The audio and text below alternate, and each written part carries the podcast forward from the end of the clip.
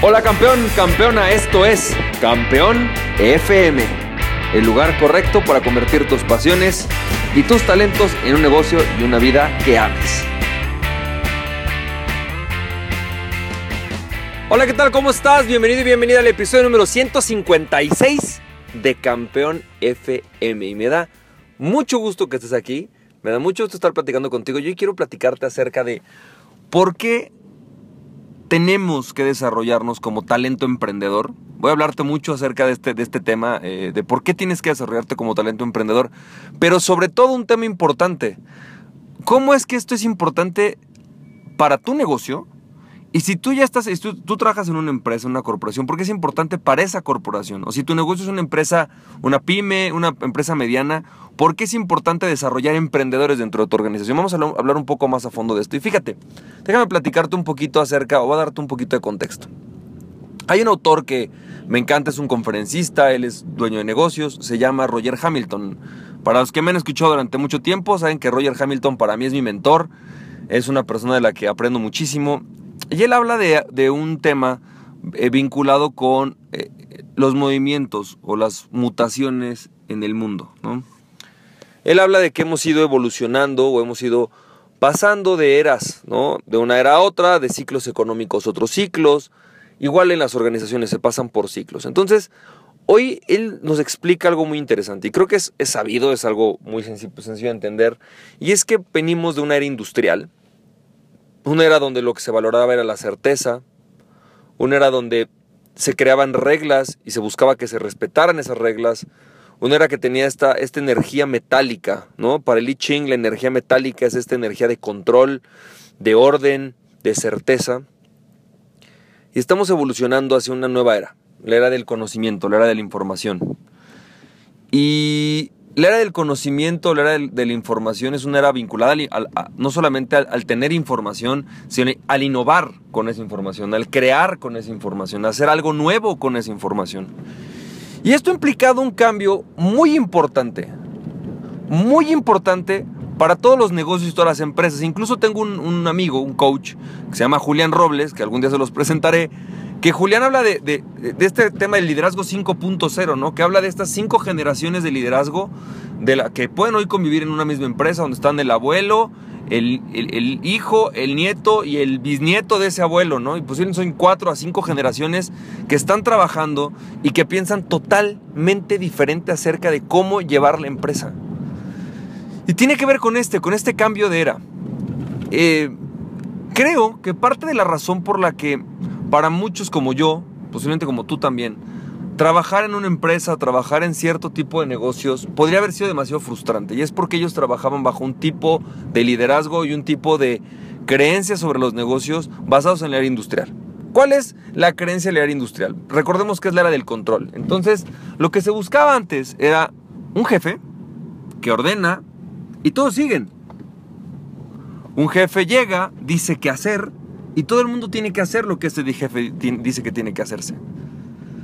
Normalmente el jefe es el que tiene la respuesta, tiene la solución y tiene un equipo de personas a su alrededor que normalmente siguen su idea, siguen su visión, siguen sus órdenes y que tienen la respuesta acerca de cómo llevarla a cabo en diferentes departamentos. Una sociedad tremendamente estructurada, vertical, donde incluso tú tenías que reportar tu hora de entrada, tu hora de salida, qué estabas haciendo, cuántas horas pasaste en cada una de estas cosas. Y no necesariamente es malo, ¿eh? ojo, yo no estoy diciendo que esto sea malo. Es simplemente un tipo de liderazgo que se dio en la era industrial. La era industrial tenía esta característica y si tú ves a cualquier, dueño de negocios de esta época, para él era muy, es muy simple decir, oye, ¿sabes qué? Pues es bien fácil. A ver, tomamos una decisión, esa decisión se queda, se toma, todo el mundo la sigue, y todos debemos de hacerla de esta manera. Lo único que quiero es personas que sepan ejecutarla mejor de lo que yo lo ejecutaría. Incluso esta gente cuando te habla de busco gente más inteligente que yo en mi empresa, en realidad lo que se es busco gente que sepa cosas que yo no puedo ejecutar para que ejecuten mis órdenes. ¿Sí? Ese es el tipo de liderazgo que se dio en, la, en la era industrial y tiene una lógica. En esa era las personas estaban menos educadas, había muchas menos personas con profesiones, las personas tenían que trabajar todavía mucho por sus necesidades más básicas. No quiere decir que hoy no lo hagamos, pero, pero las necesidades básicas hoy son diferentes. Hoy no es solamente ir a comer, hoy es posiblemente adquirir una buena universidad, es una necesidad básica ahora, ¿no? Eh, antes no importaba si la gente eh, sabía leer o no, hoy es una necesidad básica saber leer. Por lo menos, ¿no? Y usar internet. Es más, yo creo que saber leer ya es como más allá de necesidad básica.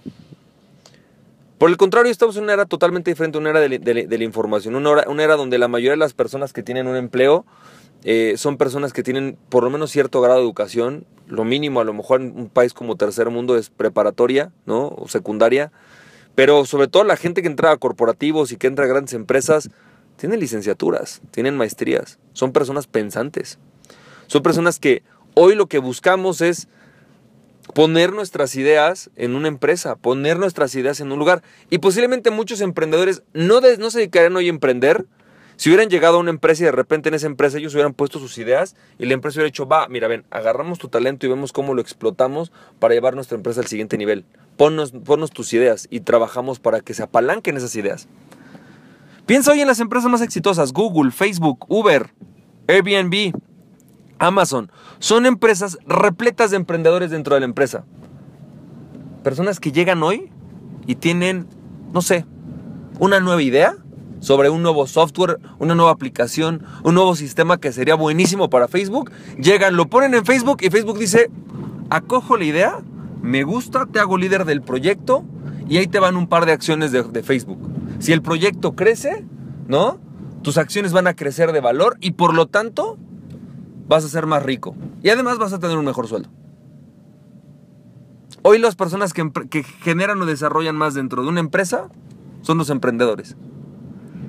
Entonces, son estas personas, ¿no? Somos esta, esta generación, estas generaciones que lo que estamos buscando es poner nuestras ideas, nuestros ideales, nuestras habilidades y verlas florecer. Por lo tanto, el tipo de liderazgo que puedes ejercer con estas personas es totalmente diferente porque tú no puedes llegar con una persona que tiene pasión, que tiene conocimientos, que está preparada y que además tiene ganas de aportar en tu empresa y decirle, no, esto se hace de esta manera, te amuelas y no me importa lo que pienses. No puedes. Esta persona es una persona que lo que tienes que decirle es, mira, hacia acá es donde queremos ir. ¿Cómo crees que podemos llegar? Ok, mira, esta es la manera que yo quiero hacer, quiero probar esta manera. ¿Cómo me propones tú hacerlo? ¿Cómo podemos paralelamente ir sacando la idea de lo que tú traes? A ver qué otras ideas tienes, cómo se podrían hacer.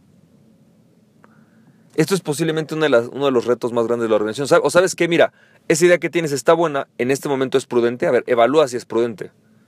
¿Sabes qué? No es prudente, ok, ¿cómo podemos hacer para que la idea que tengamos o que tenemos hoy día tú la mejores? Y que posteriormente, cuando sea prudente, podamos detectar que es prudente implementar tu idea.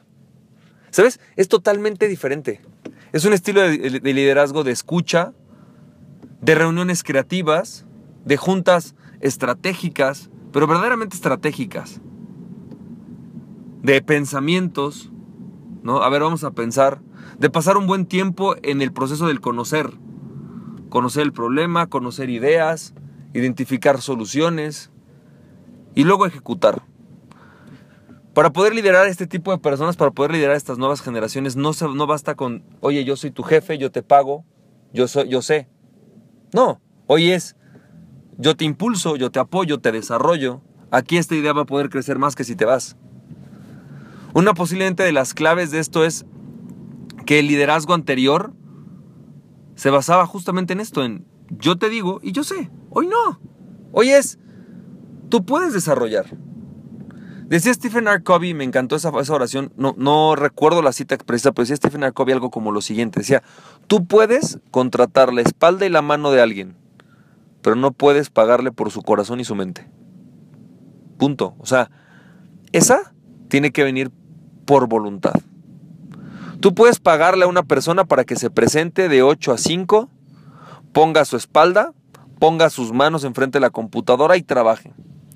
Pero no puedes obligarlo o pagándole, no puedes generar que esa persona ponga sus ideas, ponga su talento, cree cosas nuevas. No puedes hacer eso.